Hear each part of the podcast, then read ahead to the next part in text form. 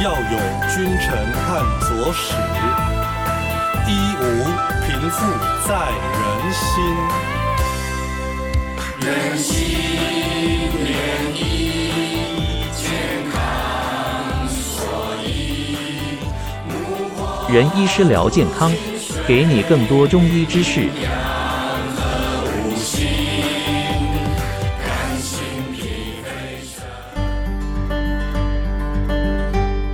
各位听众，大家好，我是东市仁心堂中医诊所陈冠伟陈医师，今天要来跟大家聊聊酸痛。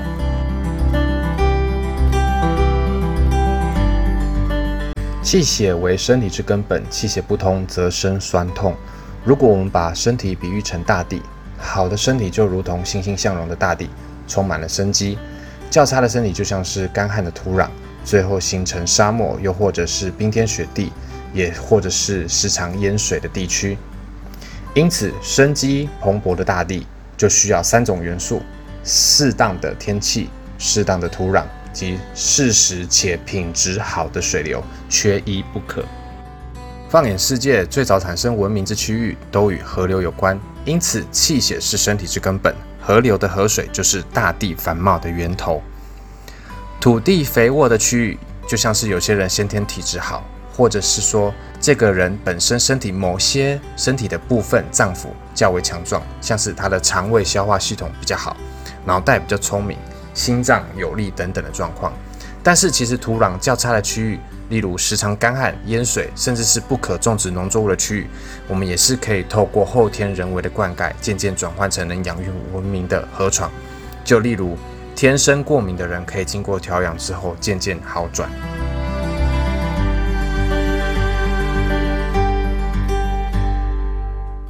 光有好的土地，没有水源，仍然没有办法孕育生命。因此，水流也就是我们身体的气血，就占有很重要的地位。土地的肥沃，如果因为河流受到落石等因素的阻塞而时常泛滥成灾，终究无法培育出强盛的帝国。所以，气血不通则生酸痛，而气血虚弱，就如同水源不够时无法灌溉农田一样。产生饥荒，这也是气血不通的一种表现，当然也会造成我们身体的酸痛、紧绷、抽筋等等的症状。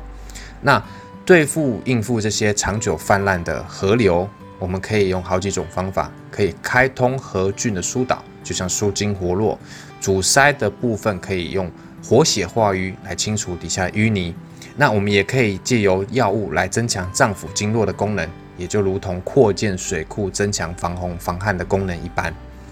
那开通河郡疏通、舒筋活络、活血化瘀，也能使用运动伸展啊、活动筋骨的方式，并非一定需要使用药物。那当然，我们气血比较虚弱的人呢，就如同土地干旱时，如果我们能补充一些补气血的药物，然后补充外来水源，再搭配舒筋活络，那这个酸痛的效果就会更加的改善。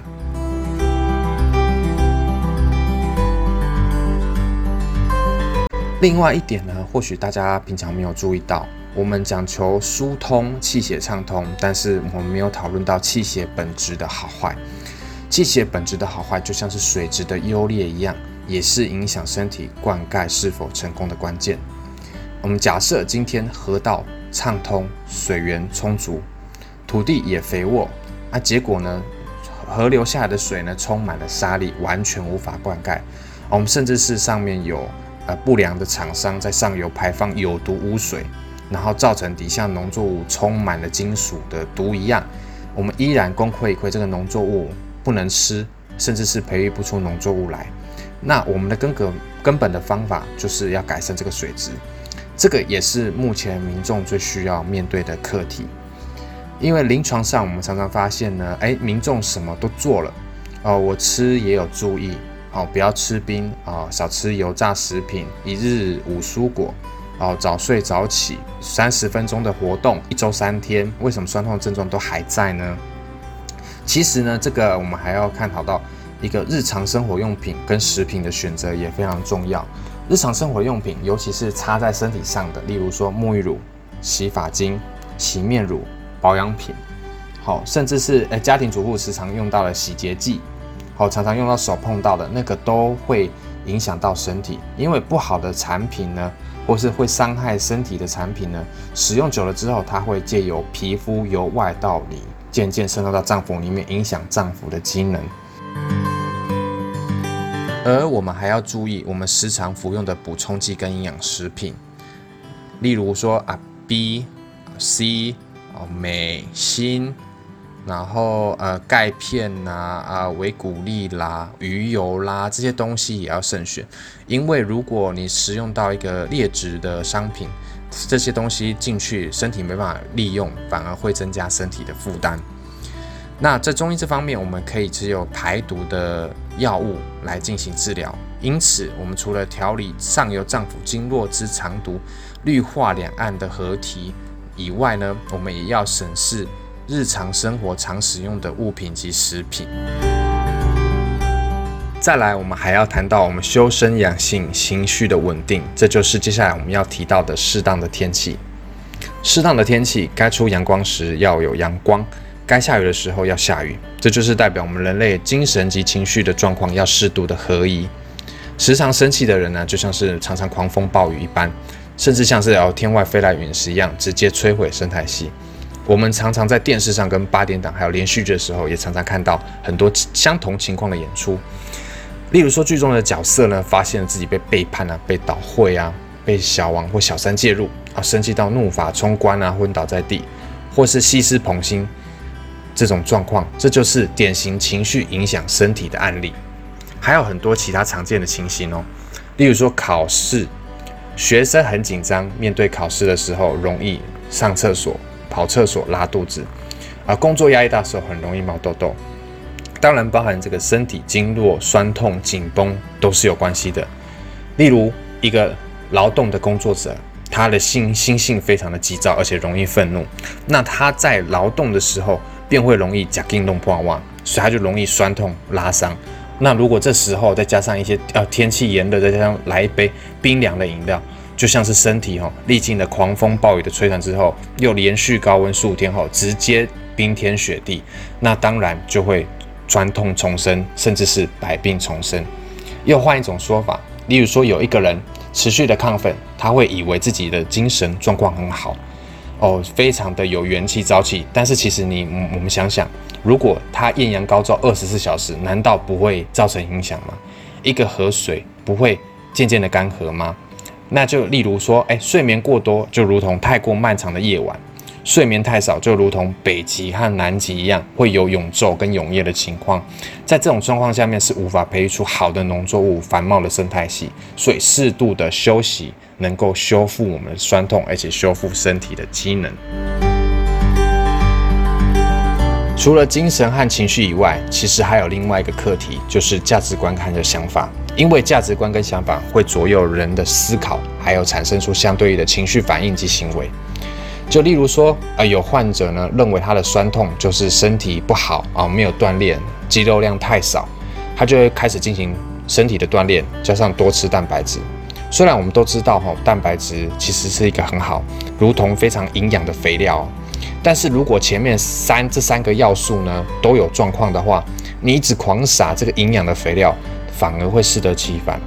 诶，长不出农作物，甚至还会改变里面土壤的性质，所以身体就会越来越酸痛，然后他就会觉得说，为什么他的酸痛又没有好，他就继续恶性循环，他又开始，他还是认为蛋白质很好，